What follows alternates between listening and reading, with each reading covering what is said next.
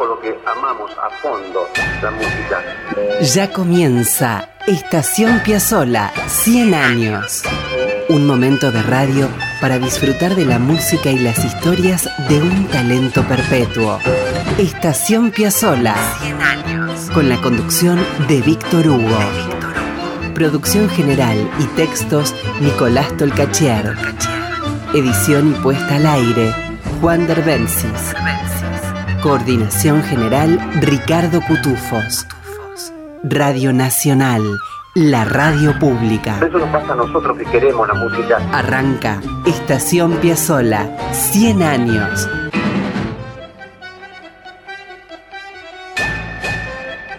Bienvenidos amigos y amigas, aquí estamos en Radio Nacional, en la radio pública, con Estación Piazzola 100 años. Y acá pararemos una hora. Prometo que vamos a pasar un buen momento. Eh, es que los andenes de Estación Piazzola están llenos de música y de historias que de antemano sé que van a disfrutar. Solamente tienen que aprontar el mate, el vermú, el café y predisponerse. Allá vamos. Vean, vamos a empezar de inmediato con una zambullida en un milagro de la música popular. Nicolás Gershberg es un notable pianista miembro de Escalandrum y un piazzoliano enorme. Nico grabó junto a la talentosa Elena Roger piano y voz, solamente ellos, y grabaron aquel poético descomunal de Horacio Ferrer, que en un momento dice, Baleame con tres rosas que duelan a cuenta del hambre que no te entendí. Me refiero, claro, a Chiquilín de Bachín. Quiero que empecemos por acá, para después quedarnos en el mundo Ferrer. Hace algunos días tuvimos su voz, ¿se acuerdan cuando nos contó el modo en que recibió a Piazzolla tras su regreso de Francia en aquel Montevideo de 1955? Y nos tentamos con hablar más de esa dupla, la dupla Piazzolla-Ferrer. Así que empezamos con Chiquilín.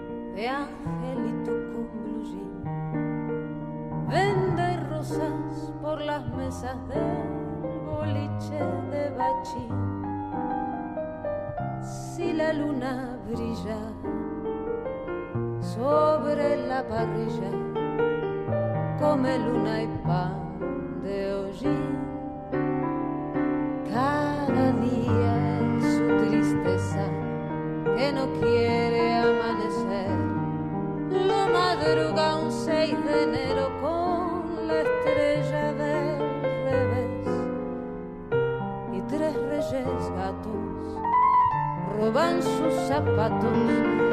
Uno izquierdo y el otro también.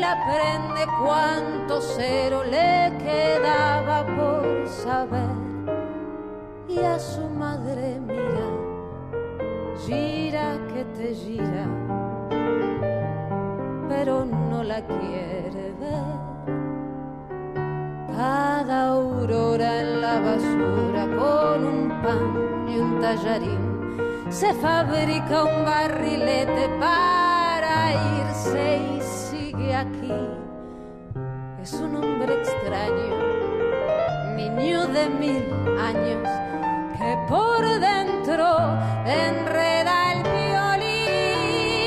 Chiquilín, dame un ramo de voz, así salgo a vender mis vergüenzas en flor. Baleame con tres rosas que duelan a cuenta del hambre que no te entendí.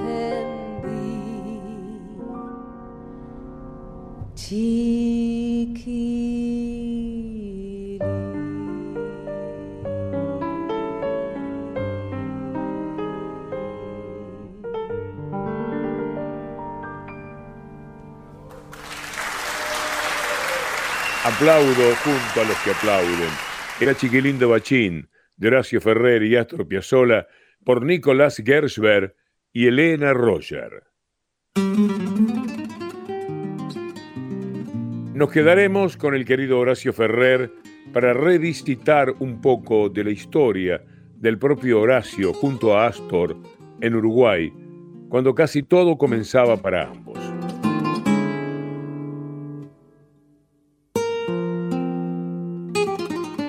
En 2008 se exhibió un documental llamado Horacio Ferrer Tangamente para la serie Maestra Vida de Telesur. El documental lo realizaron y escribieron Juan Pablo Méndez y Nicolás Tolcacher. Aquí tenemos unos audios poco difundidos de Horacio contando su historia personal para, de a poco, ir llegando a Piazzolla. Mi padre fue un docente, un verdadero educador, enseñó en diversos institutos educativos de Montevideo y él tenía una gran biblioteca y cuando yo era muy chico logré que me pusieran una camita en la biblioteca, que era una cosa, este, una joya, y tenía la historia de San Martín y Belgrano de Bartolomé Mitre, para decir colecciones, pero después tenía todos los escritores rusos, libros de poesía, este, de, de, todo, y bueno, yo no perdoné nada. Y entonces me mudé a la biblioteca como mi mundo soñado, porque bueno, el mundo soñado era la calle, por supuesto, para jugar al fútbol, para embarrarse los pies, para perseguir a las chicas del barrio, para vagar solitariamente y pensar, o para estar con los amigos de la esquina, para hacer mi murga. Montevideo es una ciudad muy carnavalera. Y también el despertar de la vocación de, escritor y de poeta sobre todo, y tenía mis escondites para que nadie me leyera lo que escribía, porque naturalmente uno tiene el pudor de no exhibir, este, todavía lo tengo, ¿no? Eh, de no exhibir lo que escribe, hasta que no tenga alguna viso de perfección o de, o de corrección, para decirlo mejor. Ahora que ya estás de nunca más, niña María, yo mezclaré un puñado de esa voz bandoneonera que aún quema en tu garganta con un poco de la mía. Mi madre estudió declamación, como se llamaba entonces, con Alfonsina Storni, una gran poeta argentina nacida en el cantón Ticino. Así que también me transmitió conocimientos que yo adapté a mi forma de recitar. Nada se escucha por las bocas de tormenta, las voces ya sin cuerpo. Y después me encontré en la vida a mis 17 años con Aníbal Troilo, que fue un maestro y, y, hacía todo bien. Componía bien, autor de Sur, La Última Curda, Responso, Barrio de Tango, Romance de Barrio, y el bandoneonista más expresivo y más fundamentado que haya habido en la historia del tango. Lástima bandoneón mi corazón, tu ronca maldición maleva. Él me enseñó muchas cosas. De la noche a la que decía, la noche es un pulpo, hay que cortarle de entrada tres o cuatro tentáculos. ¿Eh? Es, eso también es, de buen maestro. Sí, Troilo le dijo Ferrer, de quien era muy amigo, que la noche era como un pulpo a la que había que cortarle tres o cuatro tentáculos de entrada. Y después vino la historia con Piazzolla. A mediados de los años 50, tras sus estudios con Nadia Boulanger en Francia, Astor iniciaba el regreso al Río de la Plata. Les contamos los otros días que en Montevideo, parada previa del barco que regresaba a Buenos Aires, Piazzolla se encontró con Horacio Ferrer, que en esos años estaba al frente de un grupo, eh, grupo que estudiaba y difundía la renovación tanguera, nada menos. Estaban hermanados en la distancia. Horacio era un fanático de la obra de Astor. Ya lo había ido a ver cuando Piazzolla tocaba con su orquesta, antes de que Astor fuera a formarse con Nadia Boulanger en París. Vamos a citar a Ferrer. Estudiando Piazzolla en París con Nadia Boulanger, le escribí. Él me contestó con otra carta llena de destino. Al volver a Buenos Aires con su esposa Dede, su barco se detendría en Montevideo. Lo esperé en el puerto a la fecha convenida y 300 estudiantes lo ovacionamos en el Club de la Guardia Nueva, una cueva que animábamos los jóvenes amantes del tango de vanguardia. Aquel encuentro fue de gran trascendencia, naturalmente. Astor encontró cobijo, la admiración de un grupo de jóvenes uruguayos que participaban del Club de la Guardia Nueva y Piazzolla, solo con su bandoneón, tocó para todos ellos. Lo que queremos decirles es que Astor, que era más Piazzolla que nunca, porque nadie Boulanger había subrayado su identidad, debutó con su entusiasmo nuevo en Uruguay. Miren qué historia, cuando el barco lo traía de París. Ahora disfruten amigos, la voz de Horacio Ferrer y cómo fue todo aquello. Pichuco y, y Piazzolla eran muy parecidos en muchas cosas porque en realidad Astor cuando se radicó en Buenos Aires por el año 1939 fue un discípulo de Troilo, él, tenía admiración cumplida por la orquesta de Troilo, una orquesta renovadora en, cuyo estilo se formó él. Pero yo lo conocí a Astor cuando vino a Montevideo con su orquesta a tocar en un gran café que había en la Plaza Libertad. Y cuando terminó su temporada, que tocó 15 días allí, yo estaba con unos amiguitos de 15 años como yo, y lo esperé y cuando bajó le dije, maestro, usted tiene en Montevideo un admirador que ha dejado de enamorarse, de estudiar, de, salir de noche, todo por seguirlo a usted, porque se sabe los arreglos de su orquídea. ¿Quién es? Digo, soy yo. Y le hizo muchísimas gracias. Y eso, bueno, eso fue la primera vez que lo conocí. Después, cuando volvió de Francia a estudiar con, con Nadia Boulanger, lo esperé en el puerto, una noche de una tormenta shakespeariana y me propuso ir a comer juntos. Yo le dije, no, antes de ir a cenar, vamos a ir a un lugar que a usted le va a gustar mucho. Y yo había fundado una institución que llamaba el Club de la Guardia Nueva, que fue la primera institución que hubo en Río de la Plata para el estudio sistemático del tango, de sus estilos, de su historia, de sus épocas y de sus creadores. Y fuimos y había 200 muchachos esperándolo para ovacionarlo. Y yo conseguí un bandoneón y nos tocó todo el tango que había compuesto en París y ahí comenzó una amistad de fierro. Pero él no sabía que yo escribía versos ni yo me animaba a decirle. Hasta que un día escribí algo que me pareció que era mejor que lo anterior. Del fondo de las cosas y envuelta en una estola de frío, con el, gesto, de, quien se ha muerto mucho, vendrá la última grela. Vendrá la última grela, fatal, canyengue y sola taqueando entre la pampa tiniebla de los puchos. Con vino y pan del tango, dulcísimo que arolas, callara junto al barro cansado de su frente. Le harán su misa a los fuelles y las violas, llorando a la sordina tan misteriosamente. Y con el rumbo de la última grega escribí en un mes un poema por día que fue El romancero canyengue. Yo había, vivido siempre desde chico en Buenos Aires, pero ya Piazzolla me dijo, vos tenés que venir, instalarte acá y escribir conmigo. Y lo primero que tenemos que hacer es una gran obra musical para teatro. ¿Te animás? Le dije, por supuesto que me animo. Y entonces me, dio una, noción de lo que él quería y fue él y María de Buenos Aires. Sí, lo que oyeron. Después de dejar a Piazzolla, admirado con la última grela, Astor le dijo que empezaran inmediatamente algo juntos.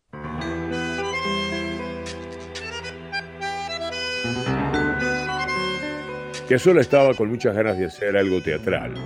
Quería reunir música, poesía y escenario. Lo traía mucho mucho también la mezcla curiosa de poesía y música que presentaba Vinicius en Brasil, un hecho artístico terminó por motivarlo, y fue la presentación en Broadway a fines de los años 50 de West Side Story, Amor sin barreras, y luego a comienzo de los 60, la película que también lo fascinó.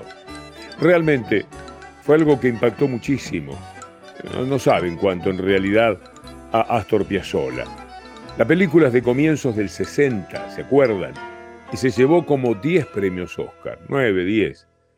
Astor pensó en hacer algo parecido para Buenos Aires, con temas porteños, con temas del río, y se lanzaron entonces con Horacio Ferrer, ni más ni menos que con la construcción de la operita María de Buenos Aires.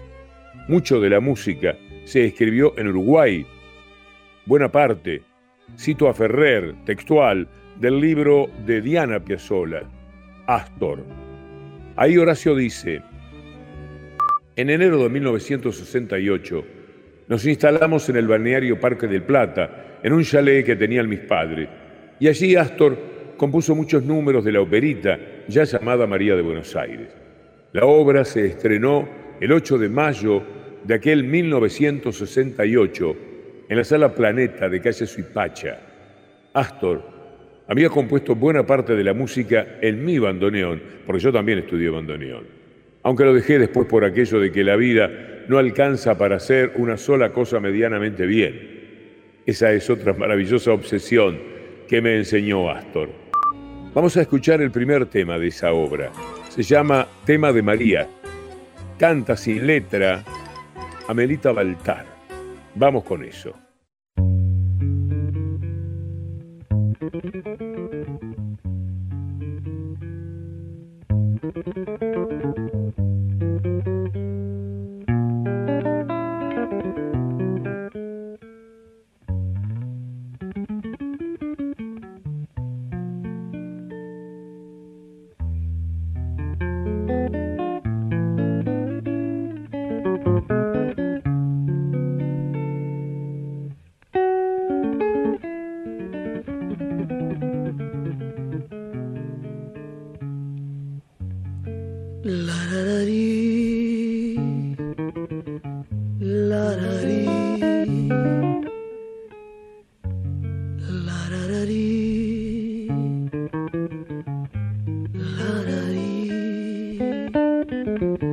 La da da.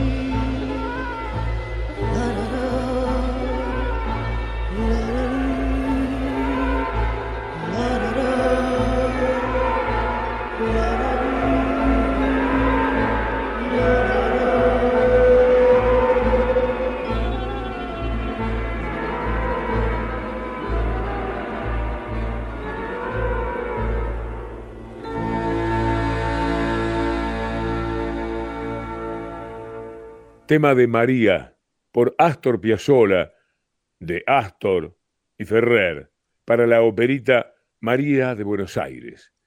Y ya mismo, en la obra original de aquel año 1968, quiero que escuchen Balada para un organito loco.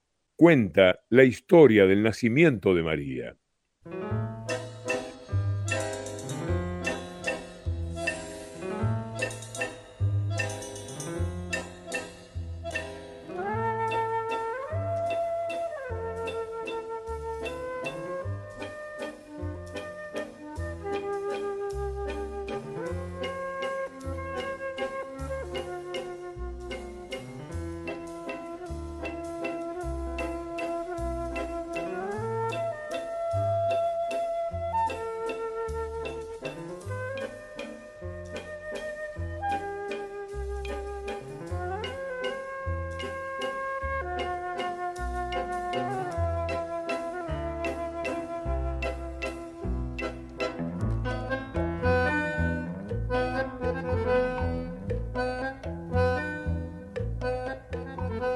De mala racha que muele cuentos a ver si muestra el rengo en la hilacha de su valse a la muchacha la que nadie quiere ver. Que moje el diablo en garnacha su renga pata al moler el tiempo muestra la hilacha y nadie la quiere ver. Ella vino desde aquella dimensión transbarriotera donde alcanza a la esperanza una barrera y un camino. La campana, tres estrellas, una ojera en el balcón sombroso, un gol, la plaza, el sol sin prisa de una misa con mañanas y vecinos y torcasas, algunos mozos que le den a las polleras y un andén con otro humo y otra pena y otro tren para la espera, una novena, una ramera, un almacén.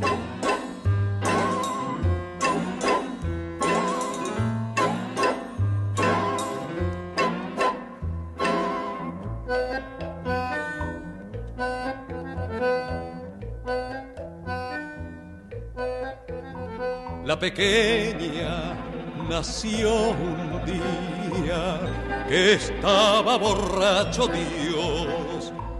Por eso en su voz dolían tres clavos zurdos, nacía con un insulto en la voz. Tres clavos chuecos, un día estaba mufado Dios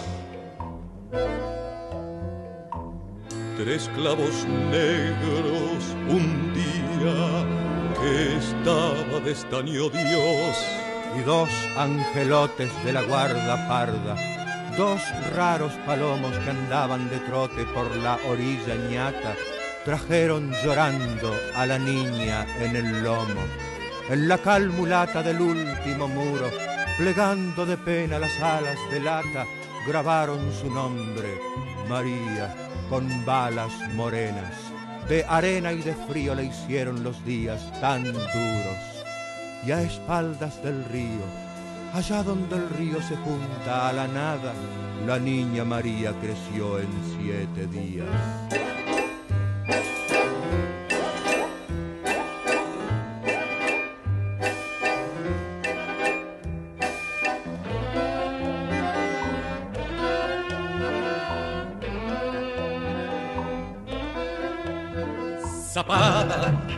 De contrasuerte, milonga suerte y verdad, que un bordón de mala muerte sin llorarte ni quererte, fraseaba en tu soledad. Pequeña, qué inversa suerte, saber toda la verdad La zapada de la muerte punteaba en su soledad. Como esta ciudad de duelo y de fiesta, robada a las brujas, terrajas y encelo que empujan la vida. María fue un poco del loco desvelo de cada baraja suicida y vacía, jugada a la apuesta perdida de la soledad. Fue el verso de antojo broncagua en la puerta del primer fracaso y la rosa tuerta de un payaso cojo. Diosa y atorrante, del cielo y del hampa fue trampa lo mismo, y atados de un pelo por el alba van su parte de abismo, su parte de pan.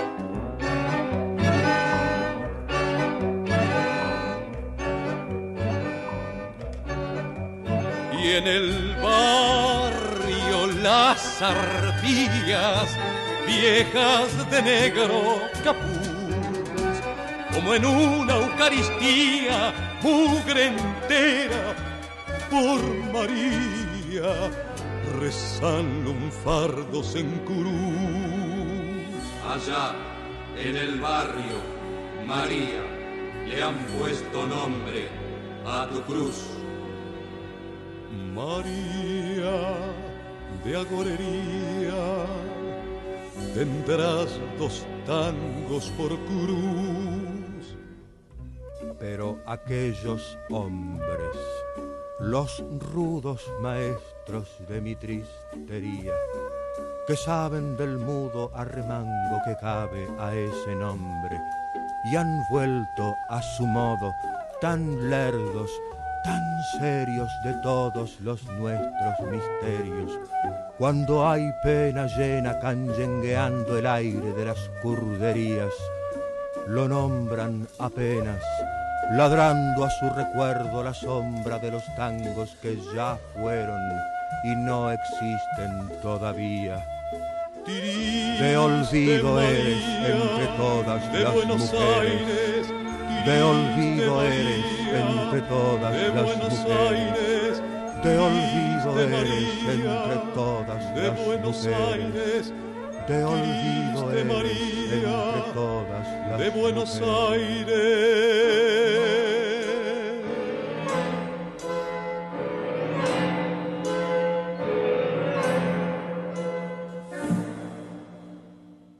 Balada para un organito loco, de Ferrer y Piazzolla, para María de Buenos Aires, por sus autores, en grabación de 1968, el cantor Héctor de Rosas.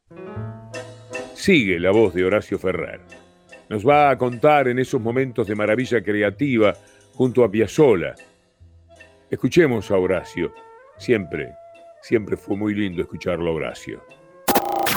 Esa algarabía y esa felicidad a la que yo me refiero de nuestros momentos creativos con eh, Piazzolla, que yo vivía con él, vienen de que él procedía eh, en- existencialmente de un momento en el que había estado a punto de suicidio. Él había disuelto su orquesta, se había ido de su casa y estaba como hundido. Y bueno, ahí hubo una especie de fatalidad un anuncio de alguien que iba a golpear la puerta de su casa, le iba a cambiar la vida, y ese, el que golpeó fui yo. Y después, cuando comenzamos a escribir las canciones, eh, era una, una- un canto a la existencia. Recuerdo perfectamente el día que compusimos Chiquilín de Bachín, que fue el 8 de julio de 1968. Habíamos tomado un par de dos o tres whiskies este, para celebrar lo del Chiquilín de Bachín, y abrió el piano otra vez y tocó el himno nacional argentino a la manera de la orquesta de Troilo, que él había integrado. Una cosa, una fiesta fue eso, hablando del tango, un sabio del tango Piazzolla, sabía de tango todo, y además los que dicen que no es tanguero no saben nada de lo que es el tango. por las noches, cara sucia de angelito con blusín, vende rosas en las mesas del boliche de bachín. Si la luna brilla sobre la parrilla, come luna y pan de hocín. Chiquilín veo allí.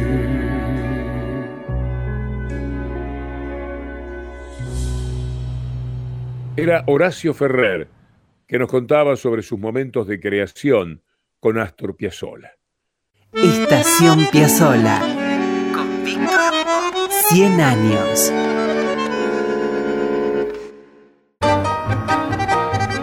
Apretó el bandoneón y estiró el tango. Quilombo. Esto es Estación Piazzolla. Escribe Nicolás Tolcachier. 100 años. Edición Juan Derbencis. La radio pública con un siglo de Astor. Y con Ricardo Cutufós en la coordinación. Radio Nacional. Con Víctor Hugo.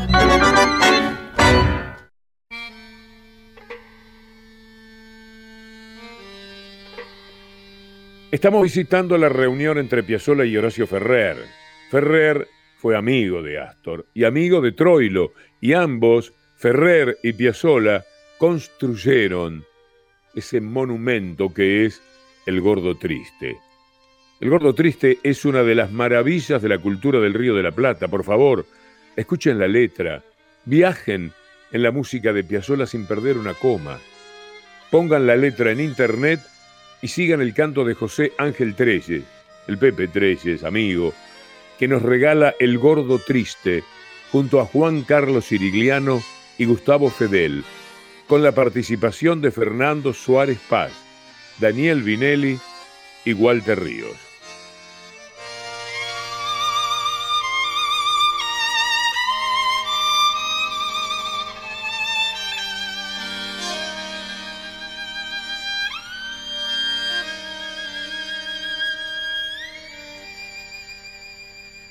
Por su pinta poeta de gorrión con gomina, por su voz que es un gato sobre ocultos platillos, los enigmas del vino le acarician los ojos y un dolor le perfuma la solapa y los astros. Grita el águila taura que se posa en sus dedos, convocando a los hijos en la cresta del sueño a llorar como el viento, con las lágrimas altas, a cantar como el pueblo por milonga y por llanto. Del brazo de un arcángel y un malandra, se va con sus anteojos de dos charcos a ver por quién se afligen las glicinas. Pichuco de los puentes en silencio, por gracia de morir todas las noches, jamás le viene justa muerte alguna, jamás le quedan flojas las estrellas. Pichuco de la misa en los mercados. De que Shakespeare lunfardo se ha escapado este hombre que en un fósforo ha visto la tormenta crecida que camina derecho por atriles torcidos, que organiza glorietas para perros sin luna. No habrá nunca un porteño tan vaqueano del alba, con sus árboles tristes que se caen de parado. Quien repite esta raza, esta raza de uno, pero quien la repite con trabajos y todo por una aristocracia arrabalera, tan solo ha sido flaco con él mismo. También el tiempo es gordo y no parece pichuco de las manos como patios. Y ahora que las aguas van más calmas y adentro de su fuelle cantan pibes recuerde, sueñe y viva gordo lindo, amado por nosotros, por nosotros.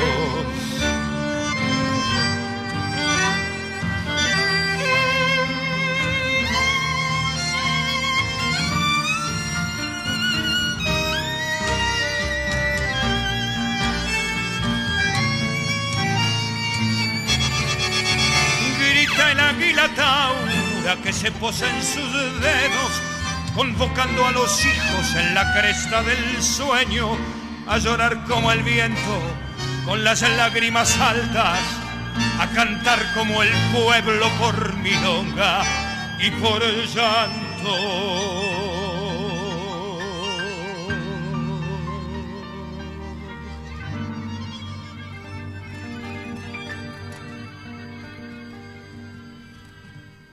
El gordo triste, de Astor Piazzolla y Horacio Ferrer, por José Ángel Treyes. ¿Quieren seguir emocionándose? Bueno, como no, tenemos una historia poco conocida acerca de cómo, juntos, Piazzolla y Ferrer se inspiraron para hacer Balada para un Loco. Todo empezó cuando fueron a ver la película Rey de Corazones de Philippe de Broca. La película está ambientada en una pequeña ciudad de Francia durante los momentos finales de la Primera Guerra Mundial, cuando se retira el ejército imperial alemán. En su retirada, instalan bombas en la ciudad. La gente del lugar huye y un grupo de locos son dejados a su suerte. Estos se escapaban del asilo donde se encontraban y se hacen cargo de la ciudad abandonada. La película termina con la pregunta de quién está más loco, los del asilo o los soldados en el campo de batalla haciendo la guerra. Les dejamos entonces esta historia contada por Horacio Ferrer. Escucharán su relato con un recitado surcido por la voz de Roberto Goyeneche, embalada para un loco. Philippe de Broca hizo Rey de Corazones y fue una película maravillosa que vimos con Piazzolla. Escribiendo María de Buenos Aires vimos ese drama con humor de unos internos de un manicomio que como los enfermeros en medio de la guerra del 14 al 18 se iban a atender a los heridos de guerra, salen libres, se sienten libres y se van del manicomio. Cuando ven lo que es el mundo, vuelven al manicomio. Todos vuelven despavoridos. Y está un poco los climas que gestaron Balada para un Loco, que compusimos poco tiempo después de María de Buenos Aires. Las tardecitas de Buenos Aires tienen ese... qué sé yo, viste. Salís de tu casa por arenales. Lo de siempre en la calle y en vos. Cuando de repente, de atrás de ese árbol, me aparezco yo. Mezcla rara de penúltimo lincir y de primer polizón. En el viaje a Venus medio melón en la cabeza. Las rayas de la camisa pintadas en la piel. Dos mediasuelas clavadas en los pies y una banderita de taxi libre levantada en cada mano. ¿Te, Te reís? Pero solo vos me ves. Porque los maniquíes me guiñan. Los semáforos me dan tres luces celestes. Y las naranjas de frutero de la esquina me tiran azares. Vení, que sí medio volando. Medio, bailando. Me saco el melón para saludarte te regalo una banderita y te digo, ya sé que estoy piantao, piantao, piantao. ¿No ves que va la luna rodando por Callao? Yo sentí una caminata por Buenos Aires, escuché la voz de Goyeneche diciendo, ya, sé, que, estoy piantao, piantao, piantao, Y se lo conté a Piazzolla le encantó. Le cantó la idea, le contó que fuera Goyeneche el que asociado a esa voz, porque Goyeneche tenía esa demencia que es la libertad. La libertad es el gran factor de la demencia humana. Ser libre, qué misterio. Quédeme así piento, piento, piento. Abrite los amores que vamos a intentar. La mágica locura total de revivir. Vení, volá, vení Trai, lai, lai, larará. Viva, viva, viva, loca ella y loco yo. Locos, locos, locos, loca ella y loco yo.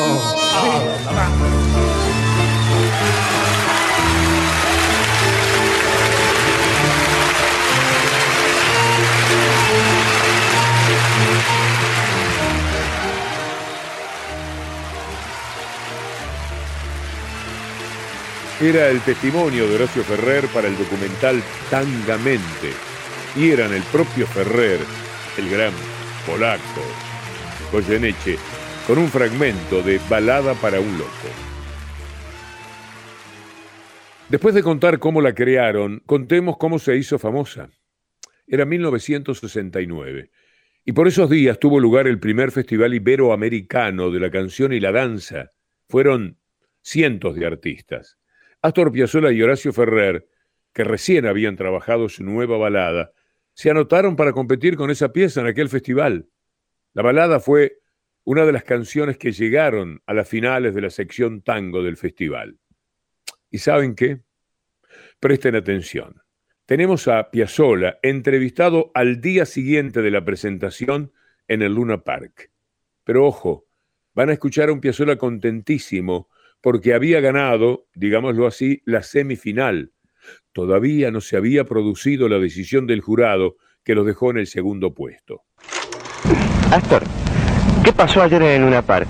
Un día muy feliz, uno de los días más felices de mi vida y bastante con muchas sorpresas diría, porque no- realmente no es que no pensaba ganar, pero la sorpresa para mí fue el aliento que me dio esa gran masa de público que había en Luna Park. Contemos que ayer por la noche se realizó el Festival de la Danza y la Canción. ¿Es la primera vez, Astor, que participa usted así en algo tan masivo, donde está el pueblo? Sí, yo diría que sí. Además nunca quise participar porque le tenía mucho miedo al público, sinceramente. Más en lugar- lugares tan grandes así como Luna Park o algún estadio. Siempre rechacé esa oferta para trabajar porque me da mucho miedo. Aquí no perdió el miedo, ¿no? Sí, te juro que lo pedí, casi todo. Impresionante, ¿no? Era Piazzolla el medio de la emoción que tenía tras llegar por primera vez a oídos del pueblo, al público masivo, con balada para un loco. Astor y Amelita Baltar aparecieron en el escenario en medio de grandes aplausos y furiosos silbidos. Algunos les tiraron monedas. Sí, como lo escucha. Otros lanzaron insultos. La facilidad del mediocre, la felicidad del ignorante, la estupidez del que cree que sabe. El jurado votó 25 a 9 para otorgarle a la balada el segundo premio. El primero lo logró el tango Hasta el último tren, cantado por Jorge Sobral. La decisión provocó mayor furia entre los bandos rivales, muchos se agarraron a los golpes, que continuaron hasta bien pasada la medianoche. No podía ser de otra manera. Parecía que la impronta pugilística del Luna Park los contagiaba a todos. Ahí andaban, a trompada limpia.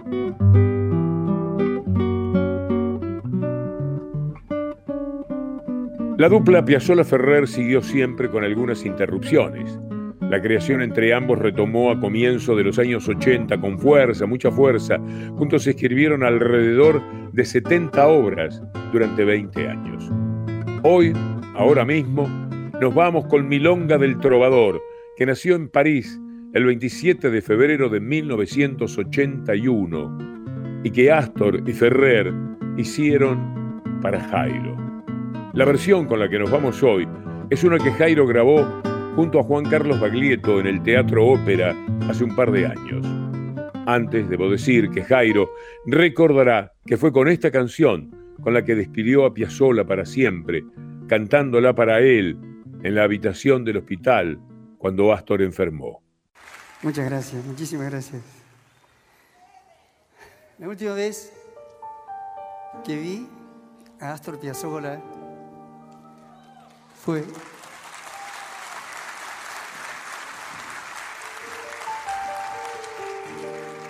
La última vez que lo vi fue en una clínica de rehabilitación. Y cuando llegué, lo primero que me dijo estaba muy mal, Astor. En los últimos momentos. Cuando llegué, Laura, la mujer, me advirtió que no me pusiera mal si no me reconocía. Porque me dijo, no, no reconoce a todo el mundo. Había perdido mucha memoria. Y efectivamente, cuando entré, yo vi que no tenía ojos más que para ella. La seguía con la mirada donde, donde fuera, en la pieza. La miraba con ojos, así, esos ojos de gato que tenía. Y de repente, yo me siento al lado de él, en la cabecera de la cama, ¿viste? Y me miro. Dejó de mirarla a ella por un momento, hizo así y me miró. Y cuando me vio hizo, me agarró una mano, me agarró la mano, me hace cuenta que esa es mi mano y se empezó a acariciar la cara con ella. Ese fue su gesto. Y en una tablita que había de esas pizarras, donde se escribía y se borraba inmediatamente después, en esas pizarras, él empezó a hacer un ritmo. Hacía un ritmo y Laura me decía, cántale, cántale, cántale, siguiendo el ritmo del cantale. Hacía.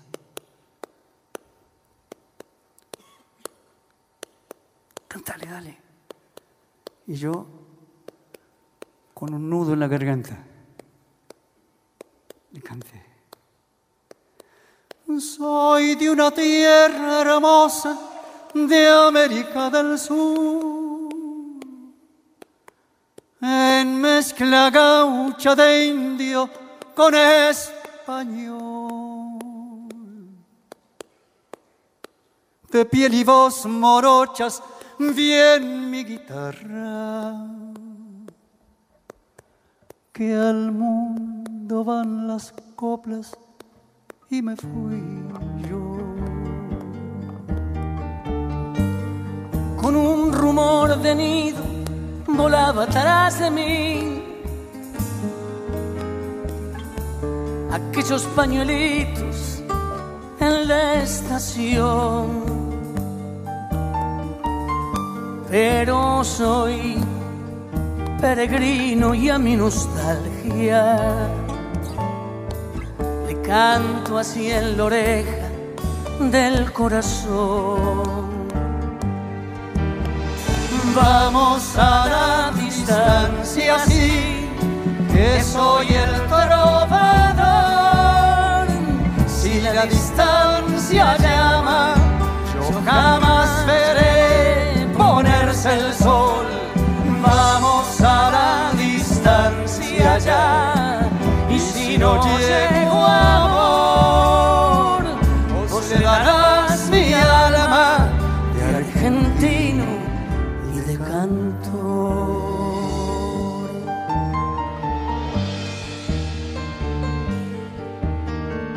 Mi casa es donde canto porque aprendí a escuchar la voz de Dios que afina en cualquier lugar. Ecos que hay en las plazas y en las cocinas, al borde de una cuna y atrás del mar. Si en esa andanza un día me espera la vejez, ya mi niñez le hará la segunda voz. Y al fin con dos gargantas a mi agonía le cantaré en la oreja del corazón. Vamos a la distancia, sí, que soy el trovador. La distancia llama, yo jamás veré ponerse el sol. Vamos a la distancia ya, y si no llego amor, vos le darás mi alma de argentino.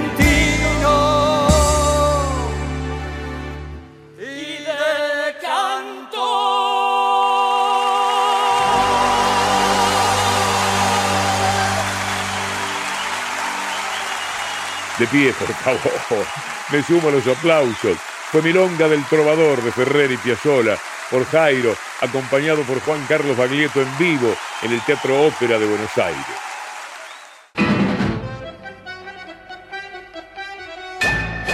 Y bien amigos, queda atrás Estación Piazzolla. Estación Piazuela es un programa que hacemos con mucho amor, junto a Nicolás Tolcachier en la producción general y en los textos, Juan Derbensi en esa edición tan lujosa que nos contiene y Ricardo Cutufós en la coordinación. La semana próxima nos vamos a detener una vez más para acercarnos a la música y a las aventuras de Astor Piazzolla. Hasta entonces, amigos.